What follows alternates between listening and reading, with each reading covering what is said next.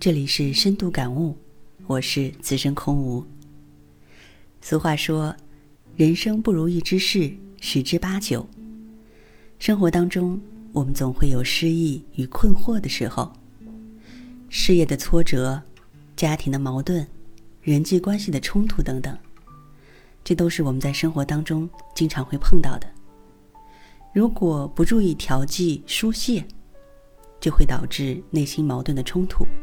使自己陷入焦虑、悲痛、恐惧等心理困境之中，对我们的身心健康危害极大。此时，外界的帮助固然重要，但是关键还是要自我解救。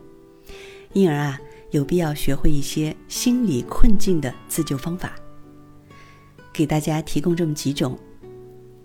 第一种叫回避法。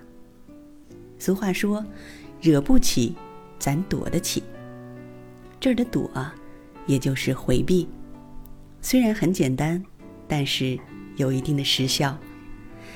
当某些人和事或者某些场合使你郁郁不乐，或者即将要火冒三丈，体验到内心矛盾的冲突时，我们要及时回避，不在这些导致心理困境发生的地方驻足。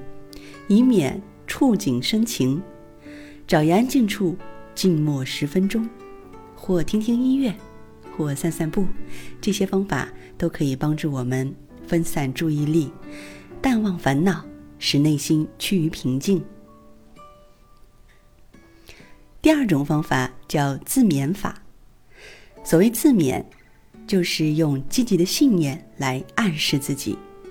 努力挖掘自己的优点与长处，而不是无意中把悲观、沮丧和挫折感放大。只有在不幸与失败中奋起的人，才能最终成大器。比如贝多芬在双耳失聪、女友离他而去的残酷情况下，没有趴下，而是用心灵激情的迸发，留下不朽的乐章。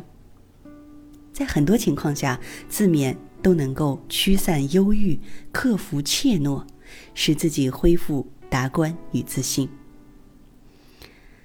第三种方法，可以称之为宣泄法。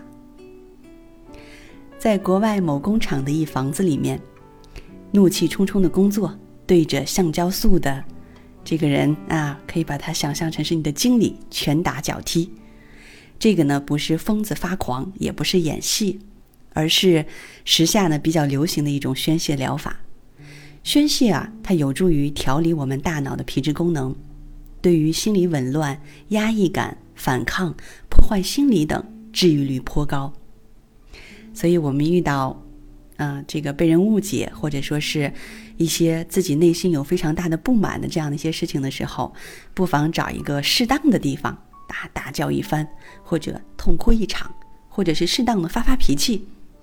这些都可以宣泄我们内心的郁结，摆脱恶劣的心境。当然，宣泄应该是适度，嗯，可以让对方接受为前提。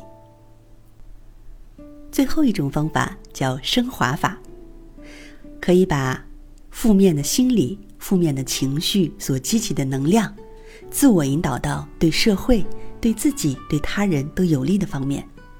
能够做到这一点。确实是难能可贵的。比如居里夫人，在丈夫横遭车祸的不幸之后，又努力工作，克制自己的悲痛，完成了雷的提取等等，这样的事例很多。